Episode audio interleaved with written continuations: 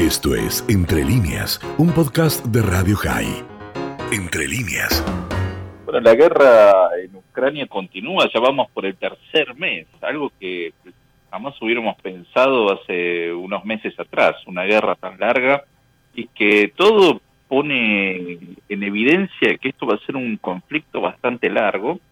Y acá lo interesante es que hoy la presidente de la Comisión Europea, eh, en frente al Parlamento Europeo en Estrasburgo, eh, Ursula von der Leyen, propuso una serie de medidas mucho más duras, sanciones económicas eh, mucho más duras frente a Rusia, y acá ya estamos pasando a la etapa del embargo total al petróleo y el gas ruso en la Unión Europea. Es decir, ¿qué ocurre? Eh, de alguna forma Europa está financiando esta guerra eh, al comprarle gas y petróleo. Eh, se calcula que de lo que va este conflicto ya ha abonado entre 50 y 60 mil millones de euros, eh, con lo cual Putin puede seguir financiando esta guerra a lo largo del tiempo. claramente uno de los países que va a estar más afectado es la República Federal Alemana, pero acá lo interesante es que la visión de este gobierno de coalición de Scholz con, es decir, Scholz que es socialdemócrata junto a los verdes y los liberales, ha tomado una visión bastante pragmática sobre la cuestión y decidieron hacer una transición rápida hacia otras fuentes de energía, es decir, buscar otros proveedores. El principal escollo en todo esto no va a ser Alemania, sino Hungría. Ahí está el primer ministro Víctor Orban, que hace poco revalidó su posición como jefe de gobierno. Y lo cierto es que Orban, más allá de que necesita los recursos energéticos procedentes de Rusia, también siempre tiene una sintonía política e ideológica con Putin. Con lo cual hay otra lectura al respecto. Mientras tanto, eh, Scholz, como canciller alemán, ha manifestado que eh, va a respaldar el ingreso de Suecia y Finlandia eventualmente a la OTAN, es decir, hay muchas señales de que este conflicto no solo eh, va a continuar en el tiempo, sino que además eh, se están empezando a barajar sanciones mucho más duras precisamente para que Rusia deje de financiar esta guerra y el, y el régimen de Putin colapse.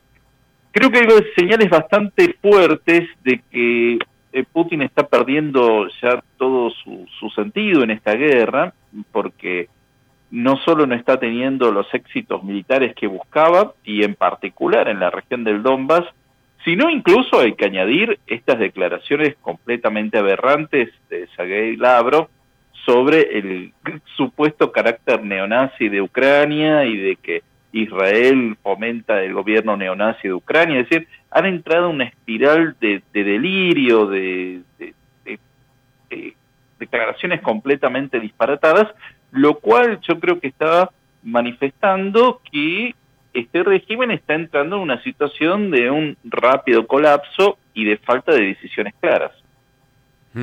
Te iba a preguntar sobre la fecha del 9 de mayo, que yo he leído, escuchado. Algunos dicen ese día Putin va a declarar la guerra, que suena raro, pero bueno, hasta ahora él nunca lo llamó guerra, lo llamó operación militar especial, y algunos dicen ese día va a terminar la guerra, hablando de la, eh, digamos, de, lo simbólica de la, de la fecha 9 de mayo, a propósito de la victoria sobre los nazis.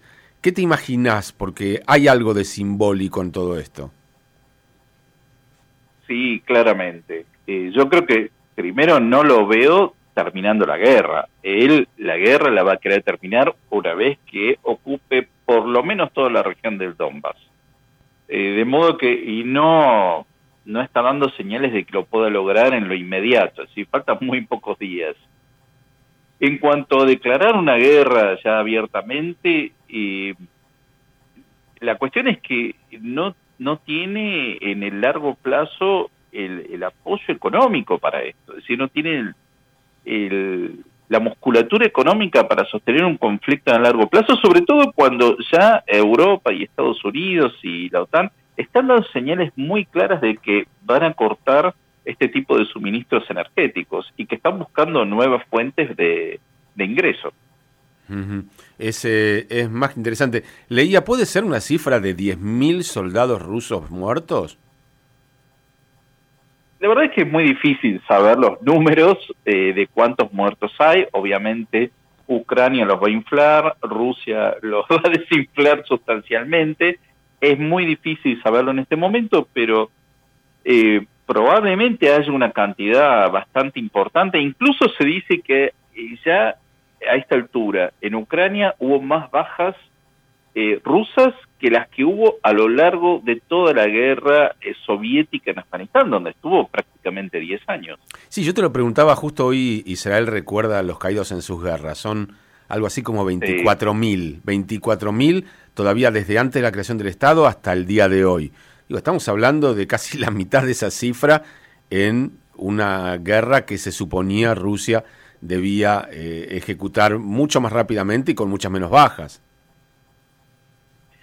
Sí, y además hay que ver eh, qué impacto esto está teniendo dentro de Rusia, porque bueno, Rusia es un país en el que si bien la población tiene una gran resiliencia, la verdad es que a medida que empiezan a llegar los muertos, esto va a empezar a afectar la popularidad y el apoyo a esta guerra.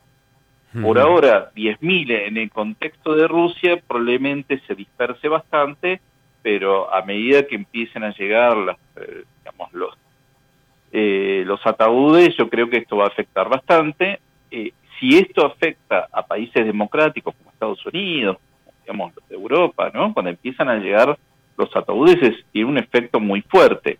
Veremos qué, tiene, qué resultado tiene esto y sobre todo en un contexto en el que hay tanta censura eh, como es el caso de Rusia. Bueno, y la última, y, te dejo libre, tiene que ver con estas especulaciones sobre la enfermedad de Putin, que eh, en el último día yo he visto periodistas de televisión, lo digo con todo respeto, haciendo análisis de cuánto movía la mano o cómo movía los pies, y me, pareció que era eh, por lo menos demasiado superficial. Pero, ¿qué podés eh, decirme vos o qué se puede uno imaginar respecto de lo que signifique que un líder en medio de un conflicto como esto eventualmente pueda estar enfermo? Bueno, yo soy doctor en historia, no en medicina, con lo no, De todos los que, todos los que hablaron, ninguno era doctor en medicina, ¿eh? ¿eh? no, la verdad es soy doctor, pero no en medicina, con lo cual no, no puedo evaluar esto. Sí, yo he leído esas especulaciones, incluso en medios internacionales. Eh, yo creo que, a ver, es lógico que tenga un deterioro físico eh, en este contexto. Así como Zelensky también tiene un gran deterioro físico, es, bastante evidente al ver las fotos. Ahora, entrar en ese terreno de especulaciones, si tiene cáncer, si tiene Parkinson, la verdad es que no tenemos elementos para juzgar eso y además no se trata solo de una persona, sino se trata de un sistema, de un régimen que viene bastante consolidado y que se va a proyectar en los próximos años. Esto fue Entre líneas, un podcast de Radio High. Puedes seguir escuchando y compartiendo nuestro contenido en Spotify, nuestro portal radiohigh.com y nuestras redes sociales. Hasta la próxima.